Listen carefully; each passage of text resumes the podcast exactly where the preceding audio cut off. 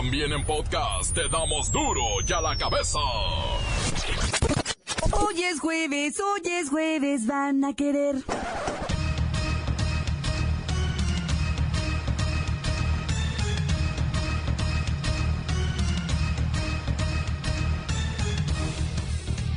Hoy en duro y a la cabeza, sin censura.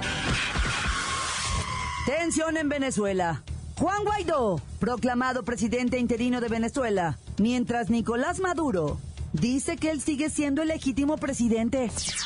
En mi condición de presidente de la Asamblea Nacional, invocando los artículos de la Constitución Bolivariana de la República de Venezuela, toda nuestra actuación basado en nuestra Constitución, ante Dios Todopoderoso, Venezuela, el respeto a mis colegas diputados y miembros de la unidad, juro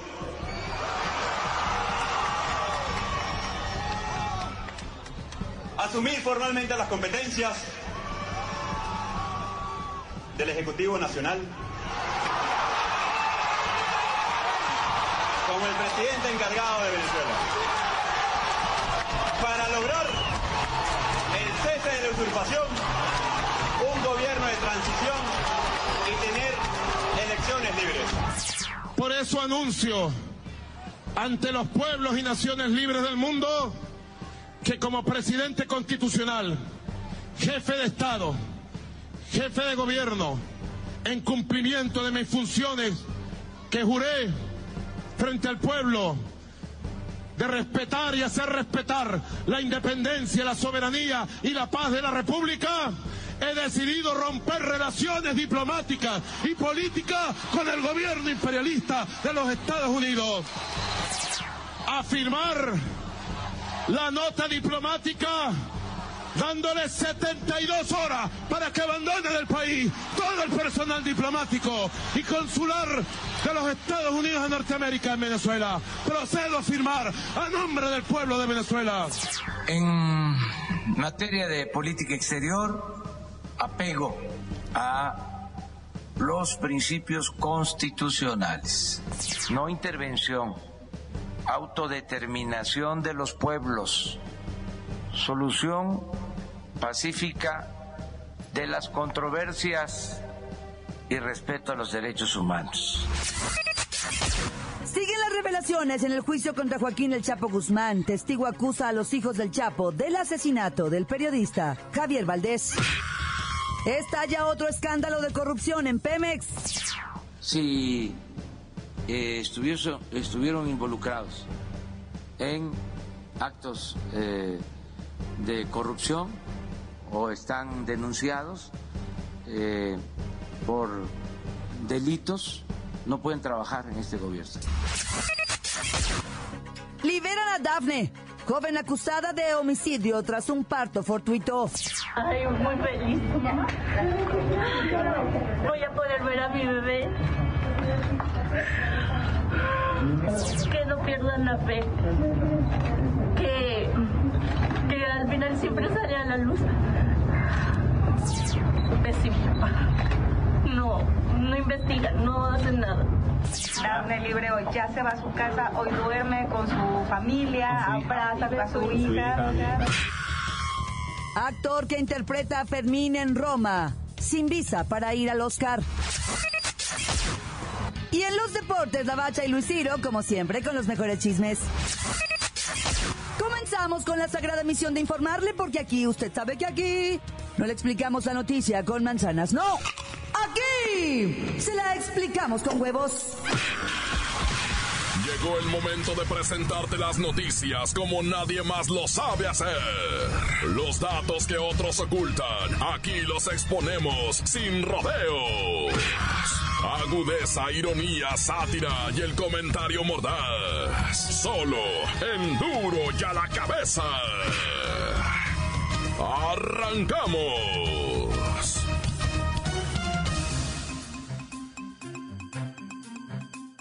Estalla otro escándalo de corrupción en Pemex.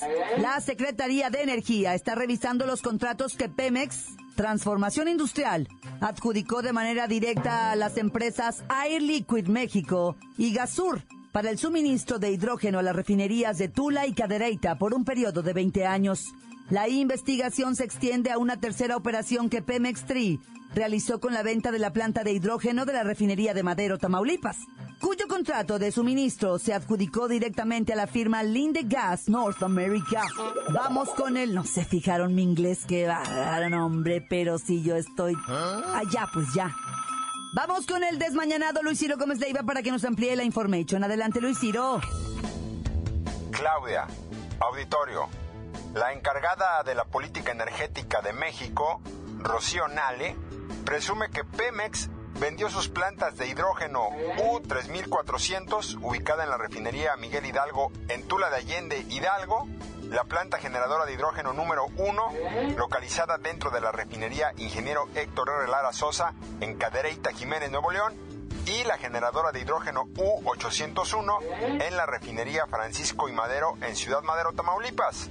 Esto para que las firmas privadas pudieran utilizar terrenos, instalaciones y hasta el suministro de gas natural. A estas compañías, Pemex Tree les debe comprar hidrógeno con pagos mensuales que ascienden a los 2.7 millones de dólares. La estrategia, de acuerdo con las memorias documentales de estos proyectos, que la pasada administración elaboró, se diseñó para garantizar suministro de alta confiabilidad, bajo costo, eficiencia en conversión de gas natural a hidrógeno y reducción de paros no programados de estas refinerías. El contrato para la planta de Air Products se firmó el 1 de septiembre de 2017, aunque la refinería de Tula pasó de tener tres paros no programados a inicios del 2018 a 14 al cierre del ejercicio anterior. En Cadereyta, el contrato se firmó el 10 de julio de 2018. La mayor parte del año se mantuvo sin paros no programados, pero a partir de octubre empezó a registrar 15 paros por mes. En Madero, el contrato se firmó el 12 de abril del 2018, pero a partir de ese mes los paros se elevaron a un promedio de 11 por mes.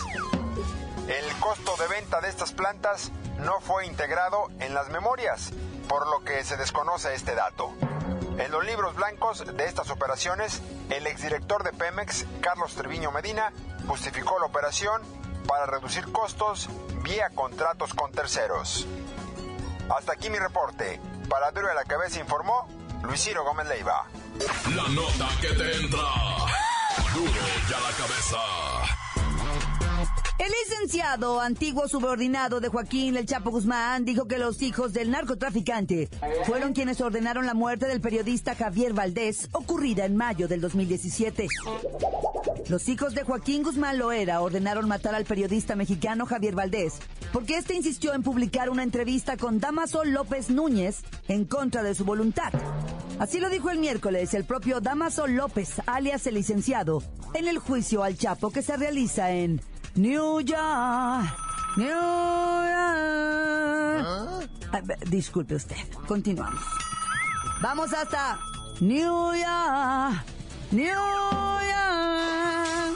Permítame, es que cuando digo Nueva York, Nueva York, Nueva York, recuerdo mis verdaderas raíces, ¿verdad? Allá, allá está el licenciado, el abogado J.C. Chávez. Señor, ¿qué nos puede decir al respecto? Pues mira, tú, Claudita, durante el, interrogatorio de la defensa, el licenciado rechazó las acusaciones, ¿me entiendes? Que lo relacionan con la muerte del fundador del periódico Río 12.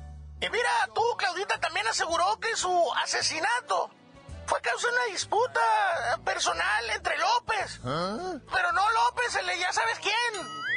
El Minilic y los hijos del Chapo, Iván y Alfredo.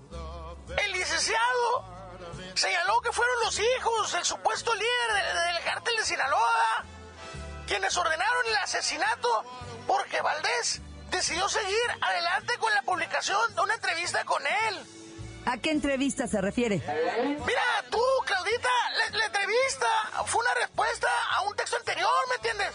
Ordenado por Iván y Alfredo, en el que se criticaba con dureza al mini licenciado, definiéndolo como patético, bueno para nada y, aspirante a narcotraficante. Y pues don Damaso, quien estaba preso en, en esos momentos, consiguió una entrevista a Valdés en la que detallaba tú, Claudita, una emboscada que supuestamente el licenciado había hecho a los hijos de, Guzmán, ¿Ah? del Chapo, y también a Ismael, el Mayo Zambada, cofundador del cártel también, ¿me entiendes? Que supuestamente terminó herido. Pero mira, pues tú, Claudita, los hijos del Chapo, se enteraron de esto y llamaron para forzar la publicación de una nota, de una entrevista ahí, crítica, contra López y su hijo. Pero pues el periodista decidió seguir adelante con la publicación, ¿verdad? Y, lo que según el testigo, pues eso fue lo que motivó que, que, pues lo mataran, que lo asesinaran, ¿me entiendes? Y ya te dejo, ¿no, Claudita? Porque tengo que andar aquí, ando en Nueva York, Quiero ver ahí el, el, el, el Garden. Ahí donde acaba de pelar paqueado, porque hay tiro, Claudita, hay tiro. Muchas gracias a nuestro corresponsal, el abogado J.C. Chávez. En el interrogatorio, el abogado defensor de Guzmán, Eduardo Valareso, también preguntó al testigo acerca de un supuesto soborno de 100 millones de dólares a un político mexicano, en referencia a un presunto pago al expresidente Tambores Enrique Peña Nieto. Pero López negó conocer el asunto. Continuemos mejor en Duro y a la cabeza. Encuéntranos en Facebook, facebook.com, diagonal Duro y a la cabeza oficial. Estás escuchando el podcast de Duro y a la cabeza. Síguenos en Twitter, arroba Duro y a la cabeza. Después de tres años y cuatro meses en prisión, Daphne McPherson fue liberada tras ser acusada por la muerte de su bebé en un parto accidental en Querétaro. Ay, muy feliz.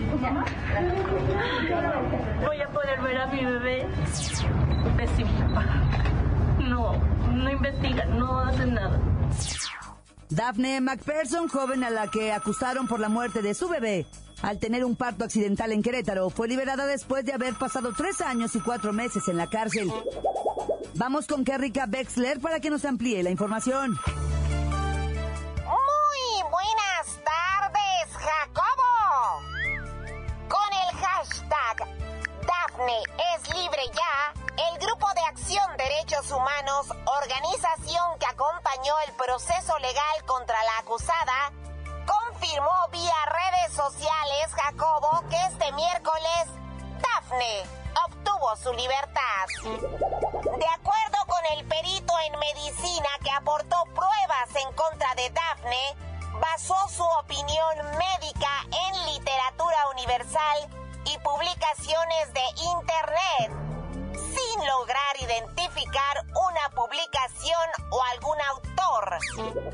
Mientras la perito en psicología no tenía ningún posgrado o cédula profesional de psicología forense y nunca, nunca Jacobo le había practicado ningún tipo de examen psicológico a la acusada.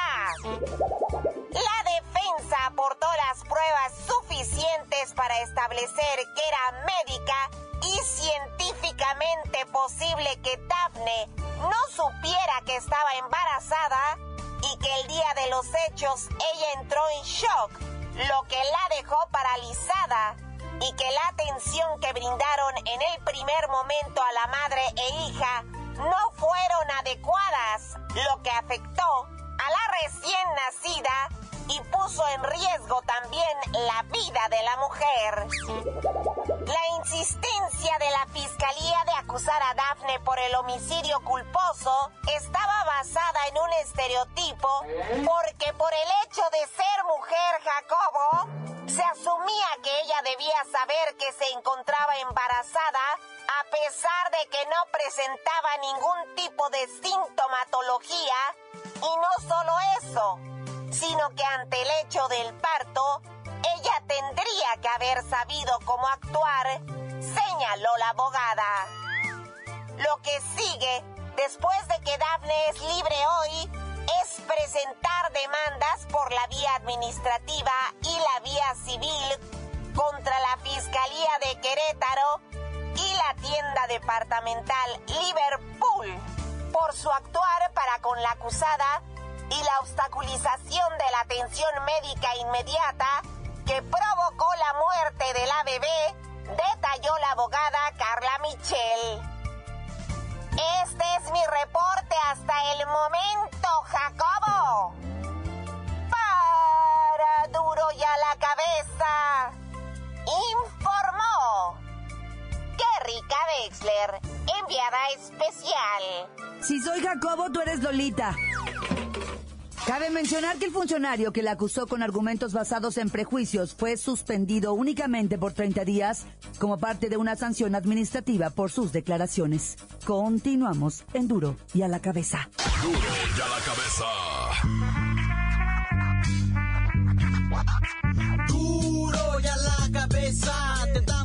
noticias como nadie las da. Sin cuentas ni cuentos en vendos, puras exclusivas, crudas y ya el momento. No se explica con manzanas, se explica con huevos. Te dejamos la línea, así que ponte atento. 664-486-6901, aquí estamos de nuez. 664-486-6901, aquí estamos de nuez. Y ahora la pregunta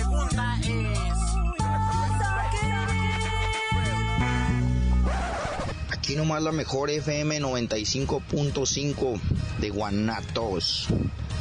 Un saludo para los de las huertas, Cantlaquepaque.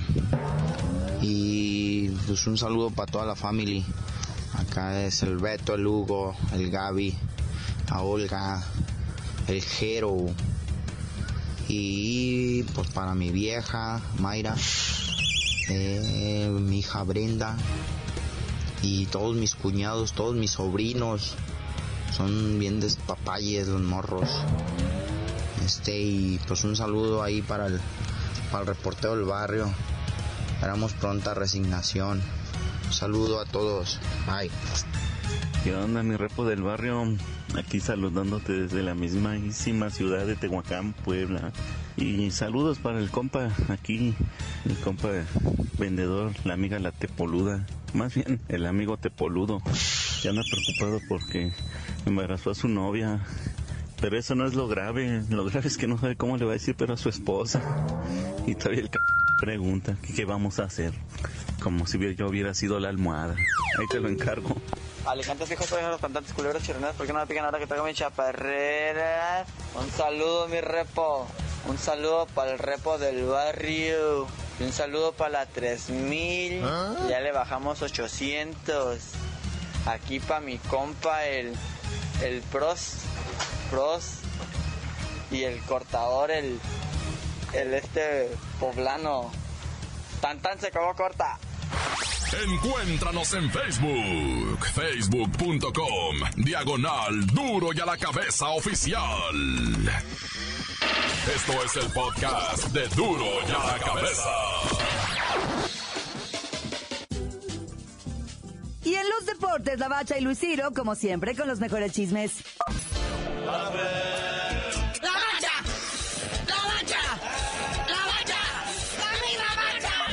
La bacha, la bacha, la bacha. Vámonos con los resultados de la jornada 3 de la Copa MX. Sí, ya por finalizada esta jornada, ¿verdad? Para empezar, el Pachuca da cuenta del cholaje 2 a 1. El cholaje jugando horrible. Si juegan mal en liga, en Copa juegan peor. Y otros a los que les fue muy mal fue al Zacatepec. Lo golearon 4 a 0 por parte de los Gallos Blancos del Querétaro, que estaban además de visita. Oye, unos que le dieron la vuelta porque ya iban 1-0 abajo. Fueron el Cruz Azul allá en Oaxaca. Le dieron la voltereta a los alebrijes y gana la máquina 2 a 1. Y otro equipo de la Liga MX que derrotó a los de la Liga de Ascenso fue el Morelia 3 a 1 a la Universidad Autónoma de Tamaulipa, a los famosos Correcaminos.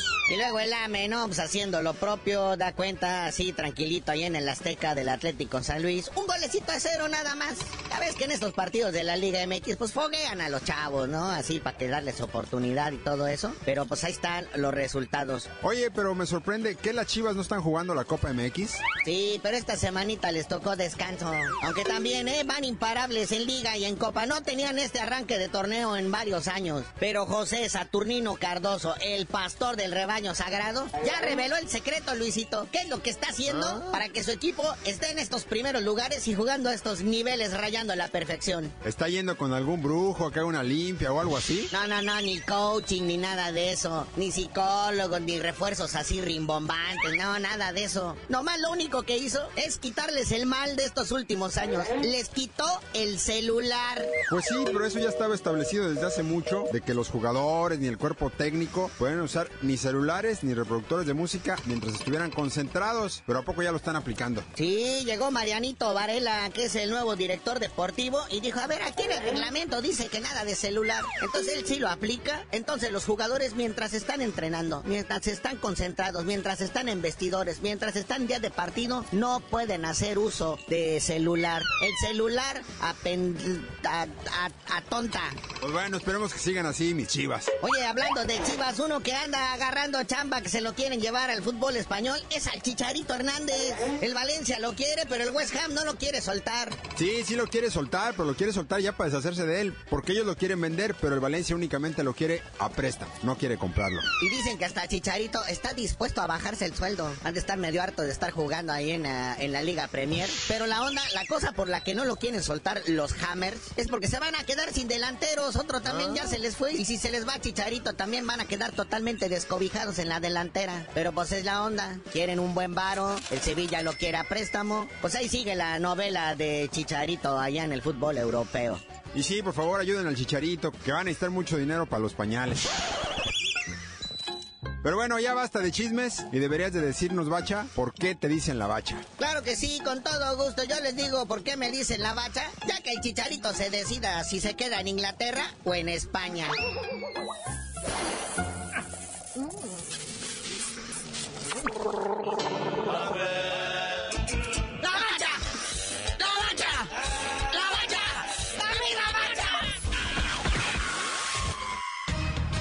Por hoy el tiempo se nos ha terminado.